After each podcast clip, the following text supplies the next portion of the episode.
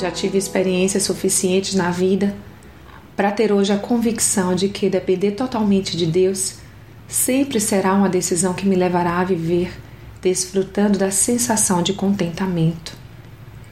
Nem sempre recebo aquilo que peço a Deus, mas aprendi a viver com o que tenho como sendo o bastante e a desfrutar disto com sabedoria. Depender de Deus é a maior prova de submissão à soberania dele. Deus não espera que confie nele em parte, que confie a ele apenas parte de sua vida, mas a totalidade dela. E embora possa estar em cacos, ele te quer por inteira em seus braços, juntará seus pedaços e fará de você uma mulher inteira e grata por toda e qualquer situação que vivenciar, por saber que já não é mais você quem está no controle da sua vida, mas Deus, e Ele não falha em seus propósitos. Lembre-se que tudo que Deus faz é bom. Leia 1 Timóteo 4,4.